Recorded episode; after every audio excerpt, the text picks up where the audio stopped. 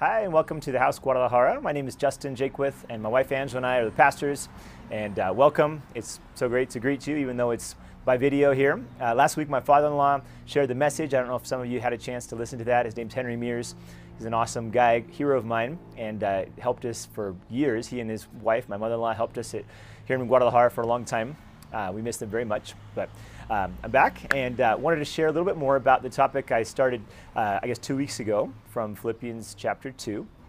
I'm gonna. Uh, I'll go ahead and read it again. Read the read the passage and then uh, make a few comments. But just wanted to say before I get started that whatever you are facing, going through, I know school is getting ready to start up for many people. In our case, uh, some of our kids start on Thursday. Some one of them starts the week after that.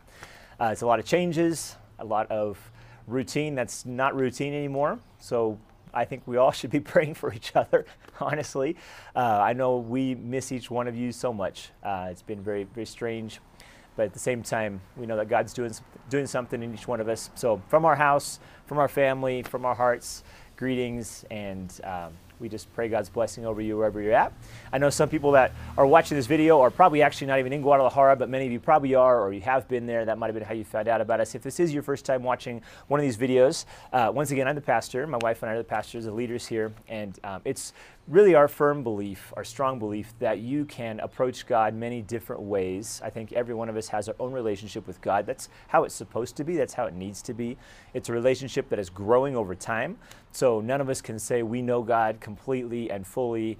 I think the minute you say that, you realize that you don't. You, you realize life is bigger or more, more complicated, uh, or relationships are more complicated than maybe you expected. And I think there's actually something beautiful about being able to say, we don't have all the answers, none of us do. So, whatever your spiritual journey has been up to this point, um, whatever your perspective might be of God or Jesus or the Bible or church or prayer or love or humanity uh, or face masks or anything else, uh, we are all in this together. Every one of us, we, we're, we're in this life together, and I really do believe that God has answers for us. They might not always be easy to find, and we might disagree on some of them, but genuinely, if you boil everything down, I think you can find this this underlying sense of love and of peace and of presence of God in the midst of humanity. That's kind of this underlying message or maybe overt message of the Bible.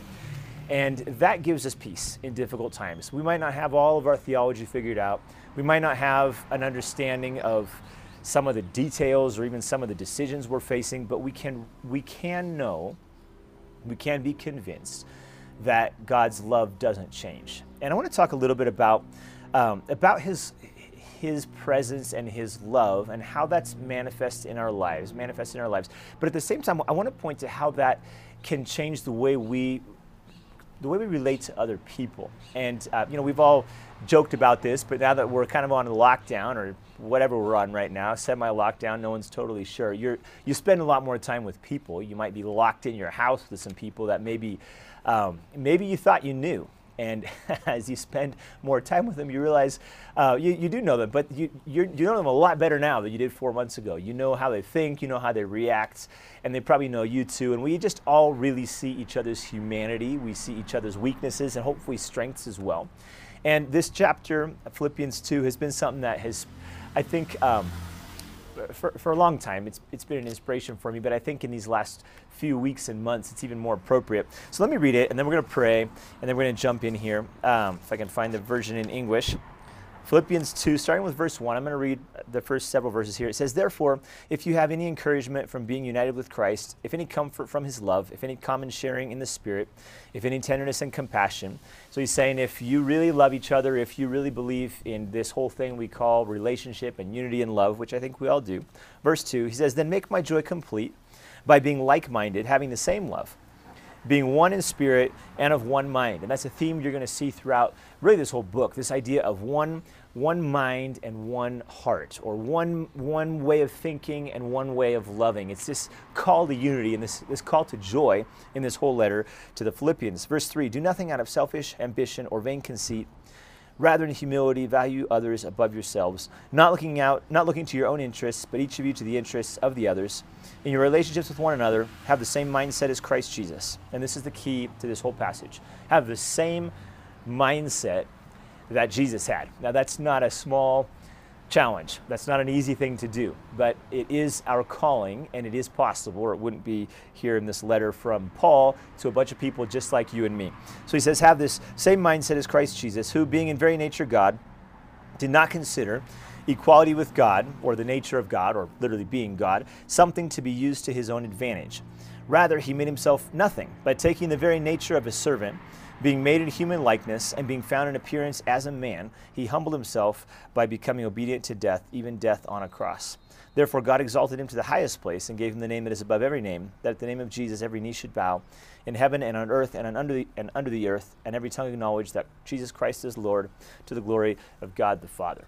So he takes the example of Jesus and says, just like Jesus didn't feel like being in heaven and being God was something that he had to defend. He was willing to give up that position, that luxury, that privilege, that whatever comfort, and come to earth, take the form of a human, become literally a human being, live among us for 33 years, die a very human and a very painful death and then return to heaven. And as a result, God has given him a name above every name. That we, everybody knows who Jesus is, even though we have different views maybe of who Jesus is. But he has he's been exalted. He he had his his accomplishment of emptying himself, of leaving behind heaven, which in you know, to all, for, for our perspective, might have felt like a failure, leaving heaven, becoming a simple human, serving people, living on this earth, and then dying.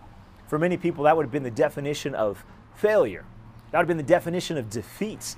What a waste. He was God. He was in heaven and he came to earth and he gave his life. That's the, the essence of Christianity though. That's that's what all of our faith is based on is this understanding that God didn't just stay in heaven.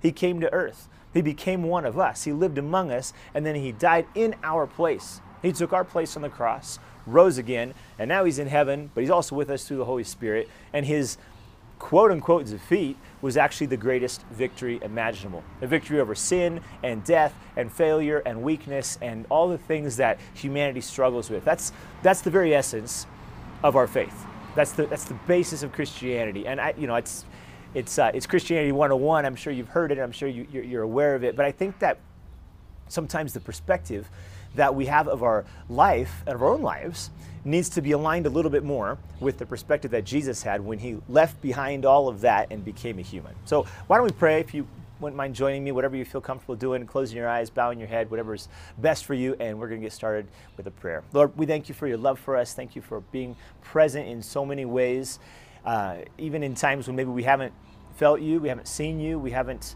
maybe uh, had the, our expectations met, or we've maybe not seen our prayers answered. I know that there's so much happening in the world right now, so much pain, so much suffering, so much loss. And Lord, even those that are watching this video now, if there are, if there is someone that's going through a time of, of that depth, of that need, Lord, of that suffering, I, I pray that your presence and that your peace and your love would be with them wherever they're at. God, we ask for this time together today that you would give us an understanding even of the perspective that you had, that you have towards us. Uh, we'd be able to live that as well. In Jesus' name, amen. So when we, uh, my wife and I first visited Guadalajara was, I, I think probably like 17 years ago, something like that. My oldest son, who's now 20, was a toddler. He was two or three, so I don't remember the exact year. But anyway, uh, one of our friends who was from here told us when you guys go, because we were going to drive, she said, when you guys go to Guadalajara, um, you, you have to watch out for glorietas. It's the Spanish word. The English word, I guess, is roundabout. It's a very European England thing, but uh, they're, they're not as common in the United States.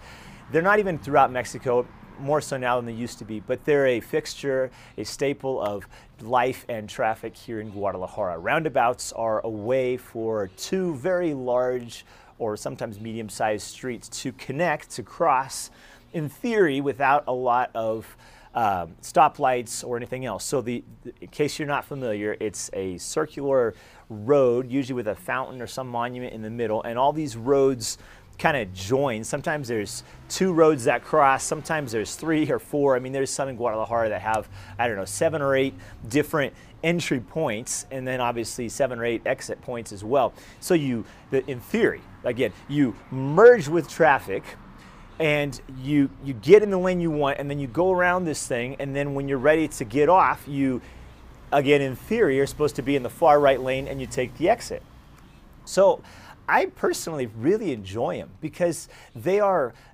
they're they're like this organic chaos. I don't know how else to describe it. You you merge and you just kind of have to sense if there's a car over here, there's a car over there. The lines and the lanes literally mean nothing. I mean, I've seen diagrams. Okay, you can Google it. There are diagrams, and maybe there are certain places in the world where these are followed, but in Guadalajara, they're not diagrams where there's lanes marked out and if you're going to take the next exit you're supposed to be in this lane and then the next exit you're supposed to be in that lane and you know on paper it looks great in reality it's just more of this kind of choreographed chaos where you're just weaving in and out of traffic and you know you, there's always the guy that um, or, or, or, many people at once that didn't really plan ahead and they're in the far left lane and I don't know if they're just enjoying the view of the fountain or if they're on their phone or what they're doing but they suddenly realize oh I'm supposed to be over there and so they just cut across three lanes of traffic and take the exit and nobody seems to mind. Um, you have the guy on the far right that shouldn't be there because he's not taking any exit. He seems to be doing loops around the thing or something, never does take an exit. And then you have to kind of integrate and figure out how you're going to get off. And it's exciting and it's terrifying. And I remember when my, when my friend told me about it, you know, she explained the key rule. And I don't know if this is worldwide, I have no idea. But in Guadalajara, at least, whoever is in the circle has the right of way. So that's like, that's the key to survival. I mean, it's a, it's a key to better chance of survival. Again, I'm not going to overstate it. It's a key to, to more like being more likely to leave with your car and your uh, emotional integrity intact. To understand that the people in the middle are the ones that have the right of way. That means if you're going to get into this thing, you have to wait until you until there's a a relatively open spot, and then you get in. And then once you're in, you don't have to really be worrying about other cars hitting you. And I say that with a smile because you always have to worry about other cars hitting you. But the, the, the reason these things work is because there is a defined understanding or intuition that someone has the right of way. And if somebody has the right of way, everybody else has to yield to that person. They have to yield to that vehicle. And then when that vehicle moves out, there's other rules to follow. And that's kind of the basis for traffic rules. If you think about it, in a city, you've got thousands, maybe hundreds of thousands, maybe millions, I have no idea, of vehicles traveling all these complicated roadways. And the reason it works is because we've all agreed that there are a set of rules that we're going to follow that tell us whose turn it is to go. And yet there's many times when those rules either don't apply or there's an emergency, there's no stop sign or whatever, and everybody has to choreograph their chaos. Everybody has to decide I'm going to yield to that person. I'm going to go or I'm going to kind of figure out they're letting they're letting me go first. And it's you know, it's it doesn't always work, obviously, and if you have driven very much, you probably have horror stories to tell of crazy drivers, and that's you know that's just a testimony to the world we live in. But I'm kind of fascinated, honestly, by this idea of yielding because it's the only thing that makes civilization work. If everybody was just fighting for their own way, if everybody in, in, in, traffic and also in the rest of life, if the only thing we care about is ourselves and our rights and our goals and the destination we're trying to get to and the fact that we're late, we're going to hurt somebody. And, and we're not going to get to our destination. We're going to cause wrecks, we're going to cause chaos. There has to be an attitude both in driving and in marriage and in education and in the workplace and in friendships and in dating, in every area of life. There has to be an understanding that there are times I have to yield. I have to give up what I could be fighting for. I have to lay down something I could stand for because there's someone else who also has rights and needs and goals and might also be late for an appointment. And I don't think there is a non messy way to do this. I really don't. I don't think there's a way. I don't think there's enough rules. I don't think there's enough signs. And I'm not just talking about traffic signs. I don't think there is a way to perfectly, totally, and in every way and in every moment structure who has to give in to who, to whom and who has to make what happen in the house and how you have to work with your kids and your education in so many different arenas and spheres of life. But there is an underlying principle. There is an underlying motivation that actually helps us in those times when you don't have a rule to follow. And it's the principle of love. We can't create rules for every scenario and every situation in any area of life, but we can purpose in our hearts and make a conscious choice in our heads. We're going to live lives that are directed by this thing called love. And two weeks ago, when I was talking about this, I used the term empathy and talked quite a bit really about how empathy is a choice, how our default setting really is selfishness, separate, you know, apart from God, apart from faith and everything else. We really, we kind of just get locked often into this mindset I'm going to do what matters to me now and what I need and what I want. And we have to, we have to reprogram our brains. We have to decide to think differently. And when we do that, we could actually choose to learn how to engage with people in a way where we can get along. And as I look at how Jesus modeled this, I want to just mention a few things. And I'm not going to spend a lot of time on each one, but there's some very clear and very beautiful phrases in this passage that are, I, mentioned a couple weeks ago, they're actually uh, probably, they were probably a song a hymn, a, some sort of a, a, song that they would sing in, in church. So in their meetings, they would literally sing this out loud, some of these lines here. And it was a way of teaching each other and teaching doctrine based on Jesus but it's a way that that doctrine then would, would kind of flow into regular life. And I think that when we talk about sort of reprogramming our brains, a lot of times it does come down to that. It comes down to consciously saying, what's a different way to live? What, what's the goal? What am I trying to emulate and imitate? Otherwise, we will just end up sort of reverting to kind of our default or to what we've seen other people do. And that actually has a kind of a negative way of escalating. I'm sure you've seen it, where you fight with someone or you say something and maybe you didn't even mean to. Like you just off the cuff made a comment to your spouse and it kind of came out a little grumpy because you were worried about something or hadn't eaten lunch. And then she kind of responded a little more intensely because honestly, what you said wasn't the, the smoothest, wasn't the wisest way to put it. And then you kind of got upset because, well, she shouldn't have said that. I didn't mean by what I said. And so you respond a little more intensely, and then she comes back with a different even you know a higher level of intensity. I mean, we've all seen it. If you're married, if you have a close friend, if you've been locked in your house for a few months with people, you see how quickly fights escalate. And then at the end of it, you're kind of like, what are we arguing over here? Like we're arguing because the toilet paper roll was on backwards. You know, we're arguing because someone didn't clean up something that they, they, they should have cleaned up. And in, in and of itself, it wasn't a big deal. But we sort of let those things escalate because maybe we don't take the time to actually say, is there a better way? We don't, we don't just take a, a few seconds to say, is this the way I really want to live my own life? And I guess that's what I want to, what I want to kind of emphasize right now is this really is our choice. And it's, it's not so much about what I have to do to help other people or what I have to do because it's my obligation as a citizen or a driver or a spouse. It's more like, how, how do I want to live my life?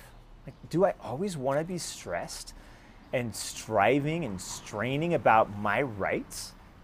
Do I, do I always want to be so focused on what I'm missing out on and what I deserve and what I didn't get that I should have gotten? Is that, is that, is that what I want to define my life? Or, or would it be better to find a different way to live? And I think it's important to understand that this is not saying in any way that we are supposed to give up certain rights such as life, such as dignity, such as security, such as justice and liberty and things like that. Like it, it's really about a mutual kind of again chaos, choreographed chaos is probably a good way to put it, where my my rights don't exist independently of your rights and vice versa we, we all live together on this crazy planet called Earth, and we have to get along. We get to get along. That means sometimes we put our foot on the brake and let someone else go. And, and other times we realize, hey, they're giving us a chance, and we go ahead and go. Why? Because we need that. We need to live together. I love in verse 4, he says, not looking out for your own interests, but each of you to the interests of the others. Not looking out to you only for your own interests. It's a it's both. It's not just your own interests, but it's also not just the interests of someone else. We have to look out for one another. And you know, he goes on here, verse uh, five. He says, "In your relationships with one another, have the same mindset as Christ Jesus." And that's kind of the, kind of the base for the rest of this, the basis. He says, Who, being in very nature God, did not consider equality with God something to be used to his own advantage. Um, the literal word there, the little phrase, is something to be grasped, to be clutched, to be held on to. That's what the Greek says. He didn't feel like grabbing on to godhood, holding on to his, his rights was the thing that was most important. And I think the first thing, I'm going to mention three or four here just really quickly, but the first thing we have to do is we have to give up our rights. We have to be willing to yield, not, not give up in the sense of erase or forget or never have or never use or never defend. No, it's, it's yielding. Yielding means we take turns. It doesn't mean I just always sit back and just get run over by anybody and everybody and never do anything. And in roundabouts, I have seen people that don't know how to get on them or don't know how to get off of them, and it's kind of comical. You know, they're too scared to even merge, and that's actually a, a, safety hazard. So I think in real life, you know, in, in normal life, we do have to take turns. It's not about always giving in to somebody else, but it's also not about always being first, always being most important. We have to yield our rights. That's what Jesus did. He didn't feel like he had to hold on to anything. He was so confident in who he was and so confident in the God that was sending him to earth. And it's a little complex because he's also God. We understand that, or we try to understand that. But he, he was able to say, It's okay. I don't need to defend myself. And I'd like to suggest that that's a really good attitude to take sometimes. To be able to say, It's okay. I don't have to defend myself. I'm going to let God do that. I'd rather give in. I'd rather give up. I'd rather let someone else take turns. The second thing here, um, verse uh, 7, he says, Rather, he made himself nothing by taking the very nature of a servant, being made in human likeness. So, so, first of all, he gave up his, his rights, his, his right to be God, his right to be powerful, his right to be worshiped, his right to be um, in control and in charge. And the, the second thing is he gave up his status. He yielded his status. And I like that word yield. I'm using that on purpose because really what our life comes down to is it's, it's yielding our rights and it's also yielding our, our status. Status has to do with privilege. Status has to do with reputation. Status has to do with praise, has to do with credit. It's being willing to say, I'm not going to fight to be the top dog or number one or the most recognized all the time. I'm, I'm not going to do that. I'm, I'm not going to I'm not going to let that control my life. I would rather act in love. So I give up my rights and I give up my status, not forever, but to the extent necessary to act in love, to help other people. And notice what Jesus did. He gave up his rights, he gave up his status. And then continuing in verse 7, he says, He took the very nature of a servant. He was made in human likeness. Being found in appearance as a man, he humbled himself by becoming obedient to death. It's, it talks about a servant. He took on the form of a servant. He, he literally chose to serve. He's God. He deserves to receive, but he chooses to give. And he modeled that time and time again. If you look back over the life of Jesus, time after time, uh, with, with children, with women, with the poor, with lepers, with religious people, with his 12 disciples, with people that were important and people that were forgotten, Jesus always had time to serve. He fed 5,000 people when he could have sent them home. He found ways to give of himself to other people. He came to do that. He literally said that. He said, I didn't come to be served, but to serve and to give my life a ransom for many. That was his, that was his mindset. That was his attitude. It wasn't just uh, something he did once in a while to look good or, or because it was his obligation. It was, it was literally the reason he came to earth. He said, I'm not going to be God. I'm, I'm, I'm going to be God, but I'm not going to be God. I'm, I'm not going to act like God. I'm not going to look like God. I'm not going to be worshiped like God. I'm going to come to earth and I'm going to be a slave. I'm going to be a servant. It doesn't matter that I'm going to be humiliated. It doesn't matter that people aren't going to recognize me because my rights don't matter and my, my status doesn't matter. People matter. The people in front of me, the people I've coming to give my life to and for. And he served his disciples and he served so many people. He gave his life for them. And I think that the last thing I want to mention here says he humbled himself, became obedient to death. It's this idea of obedience. This idea of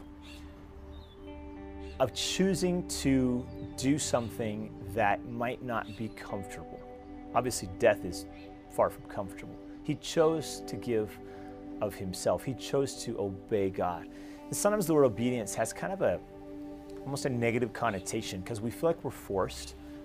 Like we're forced to stay at home, we're forced to wear face masks, we're forced to put that disgusting gel on our hands every time we go somewhere. We're forced to do so many things. Sometimes with obedience kind of almost has this negative connotation. Jesus himself chose to be obedient. Obedience is a choice. Obedience isn't giving up something for nothing. Obedience is giving up something for someone. It's, it's giving up the independent exercise of my rights and the independent pursuit of my status and my own glory. And it's choosing to simply, in love, say, What needs around me can I meet? What people around me could I serve? What, what, I mean, it doesn't, it doesn't matter what I could or should or would or wish I had as much as it matters to say, What is love calling me to do? And that is what Jesus did.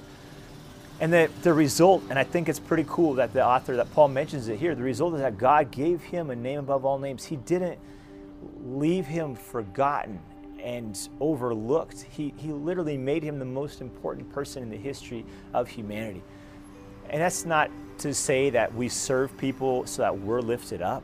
It's not to say that we give so that God does something for us. No, it's more, it's, it's more just to say that God, is, see, that God sees your sacrifice he knows what you're going through. He knows what you're doing. He knows what you're suffering. He's to he's he's faithful. He's faithful to reward everything that you do for other people. And I think it's more and more and more important and necessary and urgent for us to say every day, every morning, today is a new day to serve, to love, and to give. My life is in God's hands. He's going to take care of me. And I'm going to watch out for myself. I'm going to watch out for my own interests. That comes naturally. But I'm going to choose to take on the attitude that was in Christ Jesus, that didn't value rights and status and glory and comfort and reputation as much as it valued the people around me. I want to I want to finish with a prayer, like we always do. I, I'm I'm sure there's things that you're going through. I know there's things I'm going through. Um, I will pray for you if you pray for me. But why don't we also pray that God helps us in the middle of the craziness, in the middle of the, of the attacks and the loss and the fear, to, to not get smaller, but instead to get bigger. To not get more self focused, but instead to say, this attitude that was in Christ Jesus, this mindset, I'm going to take that on today. Why don't we pray together? Lord, we just thank you for your presence in our lives. Thank you that you are guiding us and helping us every day. We're not, we're not in this alone. We're not in, in life alone, struggling against, um, against loss and against sickness and against, you, you really are with us. You are helping us. You are guiding us. But we're also not in the struggle against selfishness alone. Lord, we know that you are helping us be more loving. You are, you are renewing our minds. You're helping us live more at peace, lives that are more secure, that are more relaxed, lives that are more committed to other people lives that are more aware of what's going on around us. God, I ask that you would help us have this mindset that was in Christ Jesus, that we would look around everywhere we go and we would love, we would be obedient to you, we would be obedient to love, we would be obedient to that voice in our hearts that's pointing us and leading us and guiding us toward, towards serving other people. Lord, that we would follow you, that we would follow love everywhere we go. We thank you for the privilege that it is, the privilege we have, God, to, to serve other people to give up sometimes our own rights and our own status and our own comfort and be able to serve and love other people. We thank you for your love in our lives. In Jesus' name, amen.